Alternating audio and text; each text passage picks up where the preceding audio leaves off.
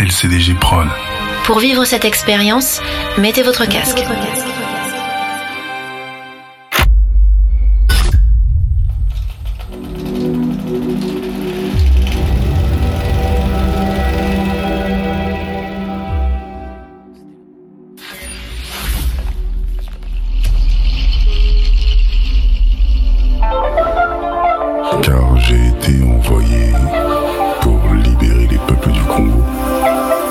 Mondiale. Les guerres persisteront à travers le monde. Le Congo sera libre et l'Afrique aussi. Et les décennies qui suivront la libération de l'Afrique seront terribles et atroces. Un grand désordre spirituel et matériel s'installera. La misère, la misère s'installera, s'installera. C'est un extrait du discours du dit prophète Simo Kibangu. La République démocratique du Congo, le samedi 10 septembre 1921. Tout cela a des conséquences, a des conséquences indirectes.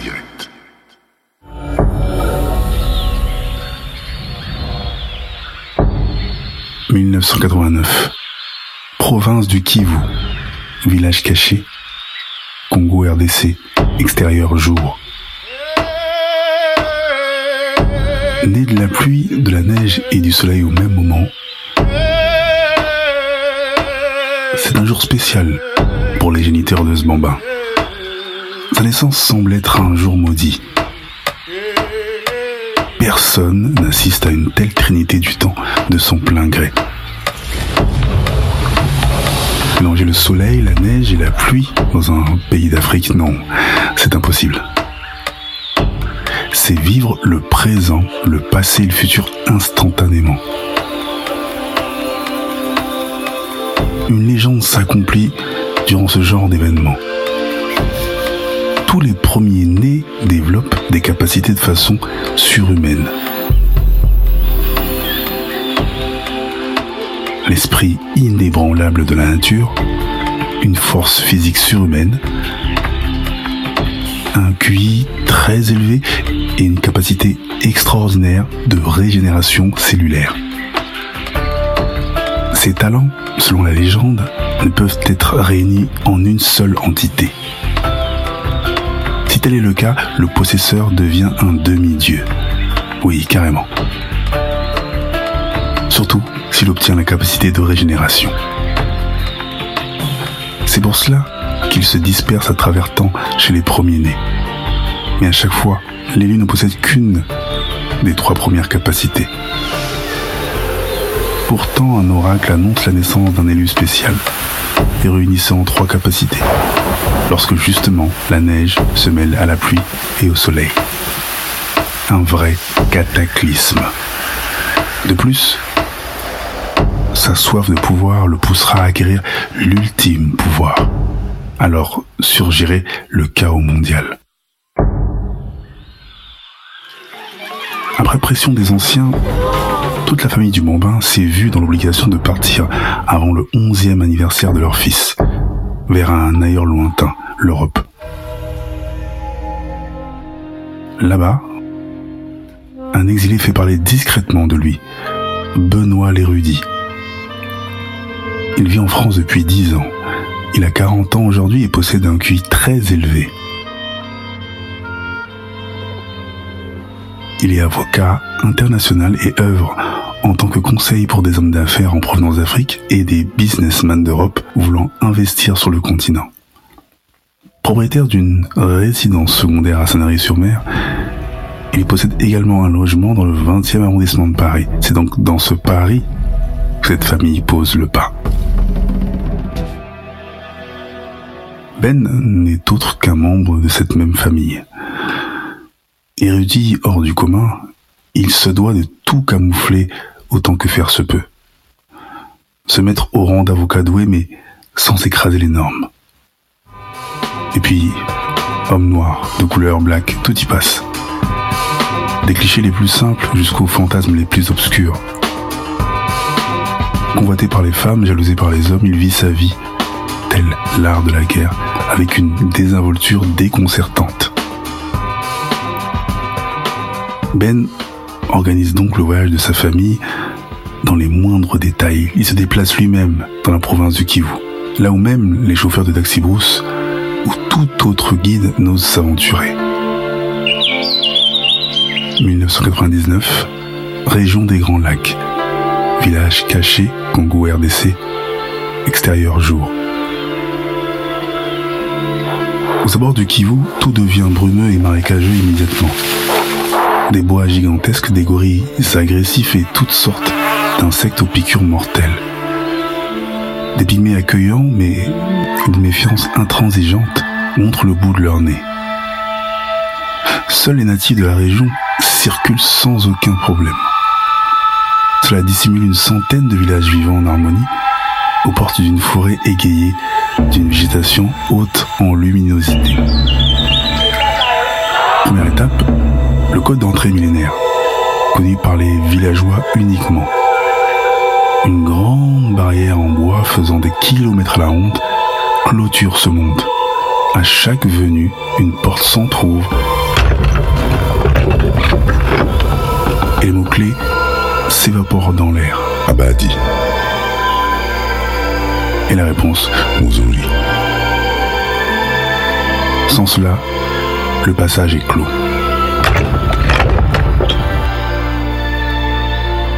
Seconde étape, une sentinelle apparaît avec, selon les arrivants, seule ou avec plusieurs gardes. Ce jour-là, elle débarque seule. C'est un homme de près de 2 mètres, tenue de camouflage verdoyante, épée aiguisée à son bras et une mitrailleuse en bandoulière. Une accolade s'additionne à une discussion de 10 minutes environ, chemin faisant. Reliés les uns aux autres, les villages se différencient par leurs particularités. Aussi, les individus de même village se doivent de s'unir avec un des leurs ou un membre d'une autre cité. Tout cela afin qu'ils se complètent dans leur spécificité. Chacun a le choix de venir vivre avec sa nouvelle moitié ou rester dans son milieu.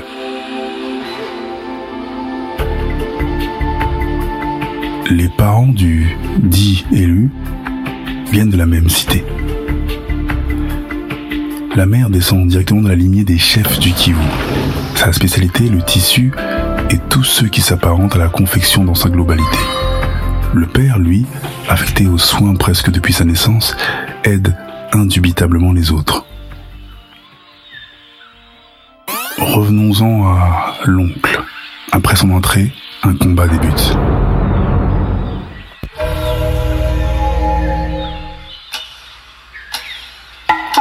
La sentinelle s'écarte, elle dépose calmement son arme à feu et sort son épée aussi fine qu'un katana. L'homme s'arrête d'un coup et donne son dos à l'oncle qui ne panique pas. Il pose son sac et écarte les jambes. La faune et la flore se taisent un court instant. La sentinelle jette son épée en un éclair de sa main droite vers sa main gauche. Il se retourne en visant d'un geste d'une rare violence le torse de son adversaire. Celui-ci se plie en deux, la tête en arrière vers le sol. Il tente, en effectuant une pirouette, de porter deux coups de pied au visage du colosse. Celui-ci esquive sans sourciller. Et les deux combattants se retrouvent face à face. Le test est réussi. La ville ne semble pas avoir ramolli Ben. Les sourires sur les visages des deux hommes montrent leur respect mutuel. Puis les deux hommes discutent le long du parcours. Après avoir embrassé tout le monde, la famille du jeune homme se dirige vers la cité première. C'est là que Ben croise le regard de son jeune neveu. Diowo, le prodige. La rumeur dit qu'il est le seul à pouvoir se balader et s'endormir dans n'importe quelle cité. Il connaît tous les villages comme sa poche. Ce jeune homme de seulement 10 ans au physique impressionnant fait déjà parler de lui.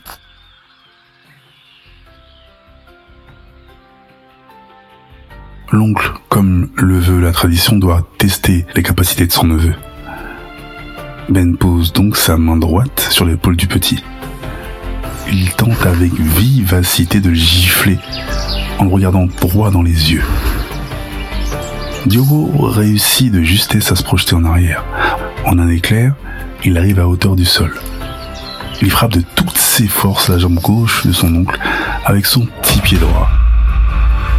Ben le bloque sans effort en le redressant. Les tibias s'entrechoquent. La douleur ne se ressent que chez Diogo. Ben sourit sans rien dire et essaie de le gifler à nouveau.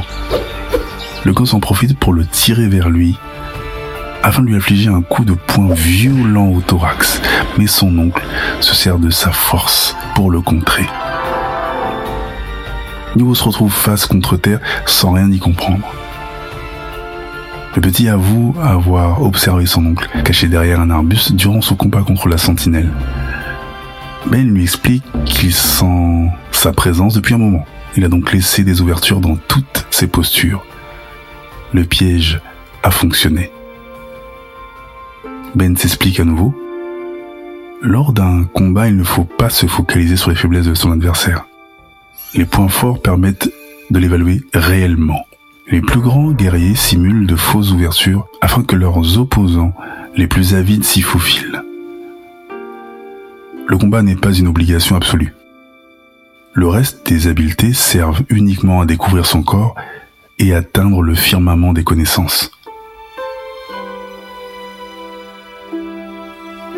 Dio fronce les sourcils et semble ne pas comprendre ce que relate son oncle.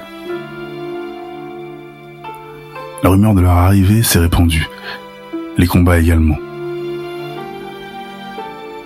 Ben invite son neveu à préparer ses affaires et prévenir ses parents. Un rendez-vous avec les anciens avant le grand départ est prévu.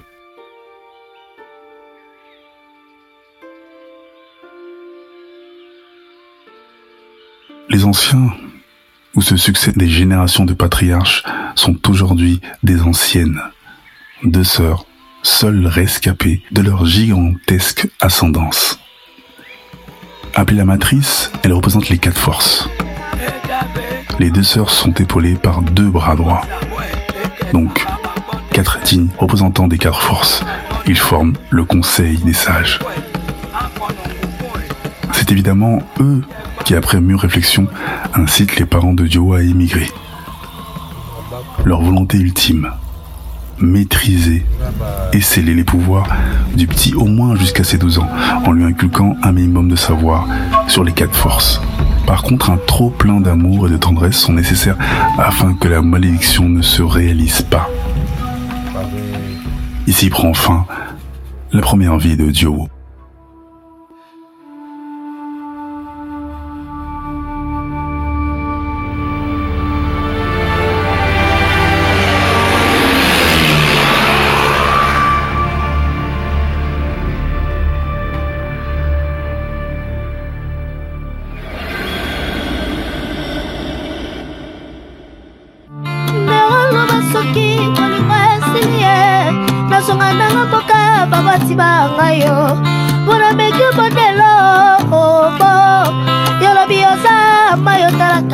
Dio. La fiction Shinobi est tirée et adaptée de la nouvelle portant le même nom, parue le 19 décembre 2014 chez Eddie Livre.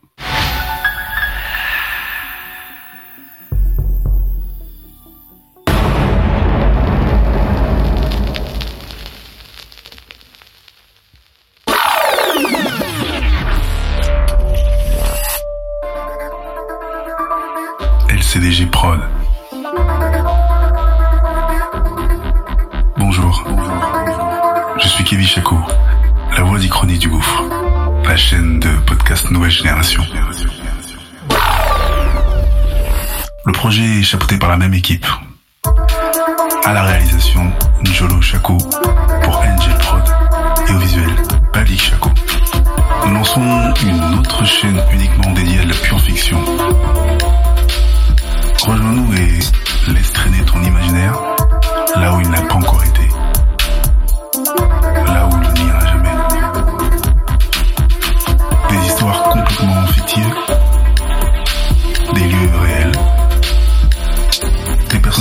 ensemble des personnages que tu sembles connaître,